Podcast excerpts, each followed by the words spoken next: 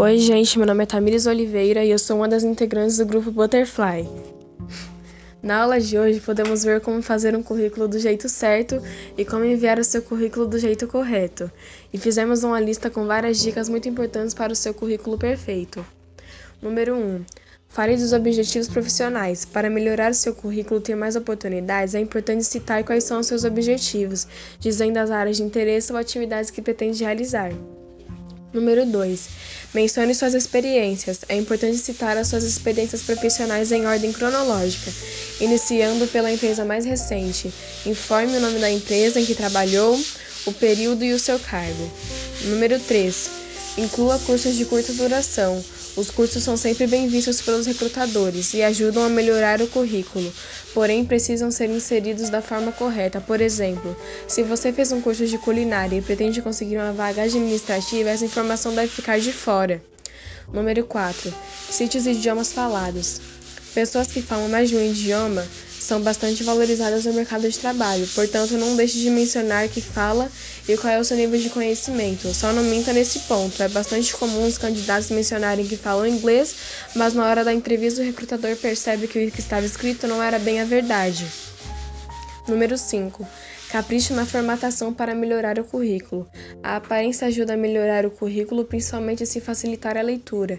Deixe as informações separadas e organizadas de forma que quem estiver lendo encontre facilmente o que busca. Número 6. Revise as informações. Quando você concorre a uma vaga, o recrutador presta bem atenção em todos os detalhes do candidato. Por isso, apresentar um currículo com erros de português, formatação até mesmo com dados de contato desatualizados te farão perder a oportunidade. Número 7.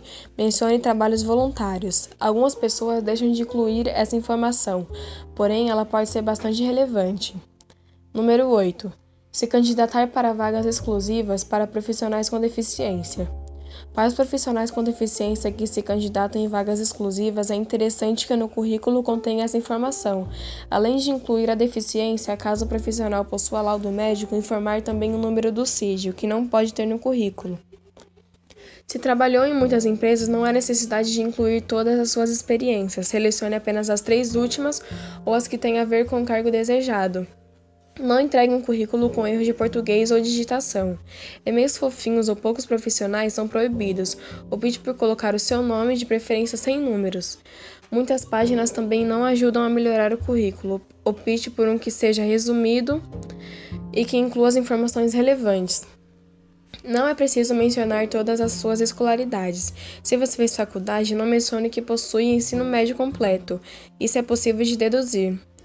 E essa foi a aula do dia 31 de 3 de 2021. Se você ficou interessado com esses assuntos, participe do nosso grupo e aprenda mais.